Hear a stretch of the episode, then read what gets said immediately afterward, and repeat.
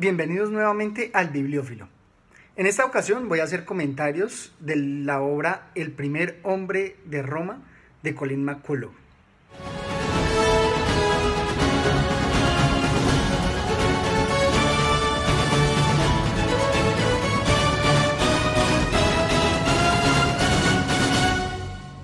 Una escritora australiana bastante conocida por eh, sus novelas. Eh, en especial considero esta una de las obras eh, más ambiciosas sobre la historia de Roma, pues comprende el periodo de la antigüedad en el cual termina la época republicana y empieza la época imperial. Considero que esta obra se puede abordar siempre que uno se haya preparado para esa obra es importante, pues digamos, como cualquier deporte, entrenarse en pues leer una gran cantidad de páginas sin de pronto llegar a desanimarse. Me parece que el libro está escrito de una manera muy clara, muy amena.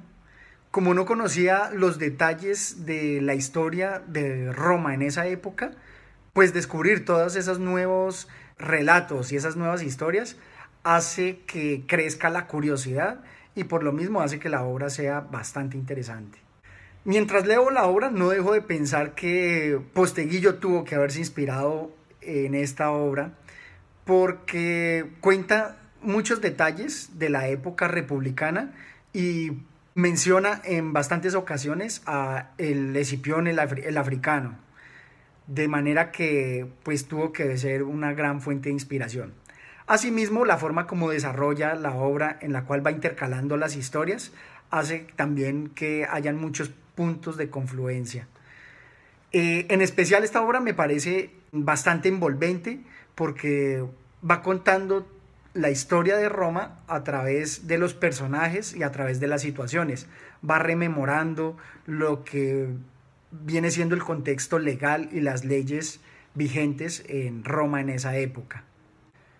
Se podría criticar en algo el que las descripciones de las batallas no son tan profundas ni tan interesantes como sí lo pueden ser digo, de pronto en las obras de Posteguillo, pero se perdona por la gran cantidad de descripciones que hay del entorno legal, del manejo de la política en Roma. El manejo que hace es espectacular. Y debido a la repetición que hace de todos eh, los aspectos históricos y de las leyes, logra que vayamos entendiendo y asimilando muy bien el entorno de Roma. Me parece fenomenal el protagonismo y digamos la dualidad que da entre los personajes, específicamente el de Cayo Mario y el de Lucio Cornelio Sila, en donde va confrontando y poniéndolos de acuerdo a lo que podría ser las vidas paralelas de Plutarco. Al ver esa confluencia, pues va creando curiosidad en ver cómo se van a sobreponer estos personajes que van casi que de la mano. En la presente obra yo haría algunas mejoras, especialmente en los mapas, que resultan importantísimos para el desenvolvimiento de la historia, para poder ubicarnos mentalmente en el espacio geográfico que se desarrollan yo pondría esos mapas todos al final para dar una ubicación mucho más sencilla al lector y no tener que estar pasando las páginas. Por ejemplo, en un libro electrónico no sé cómo harían para estar eh, moviéndose fácilmente de una página a otra. A pesar de que puedan estar los bookmarks en eh, el libro electrónico, pues no va a ser tan cómodo como de pronto eh, tener la separación física y pasar fácilmente de un lado al otro eh, de la lectura. Me gustan las reflexiones que hacen con respecto hacia la literatura y hacia la historia que muestra intercalado en, el desenvolvimiento de la historia. Me parece que sus apreciaciones son bastante profundas y muy pertinentes para nuestra historia actual. Lo que me recuerda la interpretación que hacíamos de qué es la historia de Edward Carr, en donde se puede aplicar aquí fácilmente. Todo lo que ella va recreando es su interpretación, una reinterpretación de la historia de Roma. Me gusta mucho de la obra cómo va contando eh, sucesos históricos, como específicamente la, guerra de Yugurta, con sus antecedentes y digamos los distintos planos en los cuales se va desarrollando. Los personajes cómo se van introduciendo y efectivamente pues Cayo Mario que es alguien tan importante, me sorprende que no lo haya conocido antes eh, pues en la historia que conocemos y estudiamos de manera académica. Pareciera que Julio César ha opacado tanto la historia anterior de Roma que por eso pues no llegamos a conocerlo. Por esto esta obra me parece tan importante, inclusive para saber por qué eh, la innovación que hizo Cayo Mario en las tropas militares con la introducción de las águilas y ayudas más visuales, ya que hizo eh, participar a analfabetas como guerreros, algo que pues normalmente no se venía dando en milicia eh, romana, ya que eh, la participación era principalmente patricia y plebeya, no tanto de las clases menos favorecidas y que por lo tanto eran analfabetas.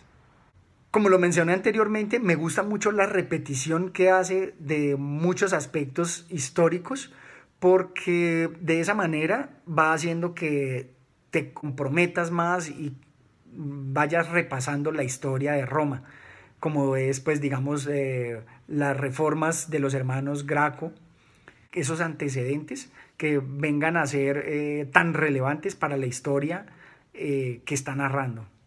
Me gustan mucho las comparaciones con las obras de Posteguillo, ya que él presenta, por ejemplo, al héroe Trayano, que es un hispano y muestra cómo es el primer hispano que eh, se vuelve emperador. Y en este caso, pues me parece loable como Mario, sin ser romano, sino de la península itálica, y tenían, digamos, ellos unas reservas contra esos hombres que no eran romanos, resulta ser el Salvador. Es como esa revolución en donde la participación de gente fuera de Roma va a resultar importantísimo para la ciudad. Asimismo, en las obras de Posteguillo se resalta, por ejemplo, a Severo, que es dentro de las obras de Yo, Julia, eh, protagonista junto a su esposa y que son de mm, ascendencia o provienen de la provincia africana. Lo que me recuerda que muchas veces los países deberían no ser xenófobos, sino al contrario, alentar todo ese intercambio cultural que finalmente es el que hace que una nación se vuelva poderosa, ya que ese intercambio cultural va a redundar en mejoras tecnológicas y mejoras sociales que van a contribuir para que toda la población se vea beneficiada. Esta obra es realmente ambiciosa, es una obra en donde nos va sembrando eh, varios personajes que en obras posteriores van a cobrar gran importancia, como lo es eh, César, que es el que casi siempre nos va a generar mayor curiosidad. El mismo Cayo Mario, en donde nos muestra hasta ahorita su esplendor y parece ser que en obras posteriores va a tener un desarrollo diferente. Y el caso específico de Lucio Cornelio Sila, que allí eh, se ve como una persona eh, bastante ambiciosa, nos va contando todos sus problemas eh, financieros y también éticos, y pues vamos a ver cómo resultan las siguientes obras. Realmente sí me parece una obra ambiciosa, no solo por la extensión, sino por cómo desarrolla la historia. No es específicamente contándonos cosas de Cayo Mario, sino que alrededor de Cayo Mario nos va contando toda la historia romana. Y por eso pues va saltando de personajes en personajes para contarnos cómo se va desarrollando las guerras políticas, no solamente las guerras militares, sino pues todas esas eh, luchas por el poder político, todas las luchas entre los distintos plebeyos para eh, promulgar nuevas leyes que van a revolucionar eh, a Roma y ambiciosa también por esa repetición.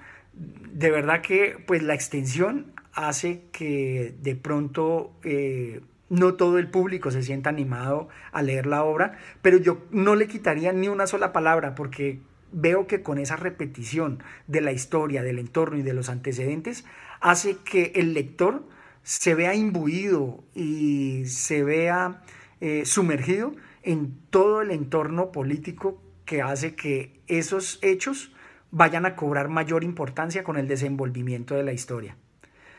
Otro de los aspectos que me parece hermosísimo es cómo nos cuenta eh, la travesía de las tribus galas por Europa, que realmente van a ser como el detonante eh, entre las batallas entre romanos y galos y que, pues como lo muestra la obra, va a ser siempre como uno de los temores que han tenido los romanos, esas invasiones bárbaras, y que eh, van a determinar el futuro de Roma como potencia militar, imperio conquistador. Finalmente, quiero animarlos a que lean esta obra y no se dejen intimidar por el tamaño. Disfrútenla así como lo hice, sin necesidad de conocer muchos antecedentes de la época republicana de Roma, y no desfallezcan, lean no solamente este primer libro de los siete que constituyen la saga, sino pues disfrutar como tal todo el desenvolvimiento de la historia.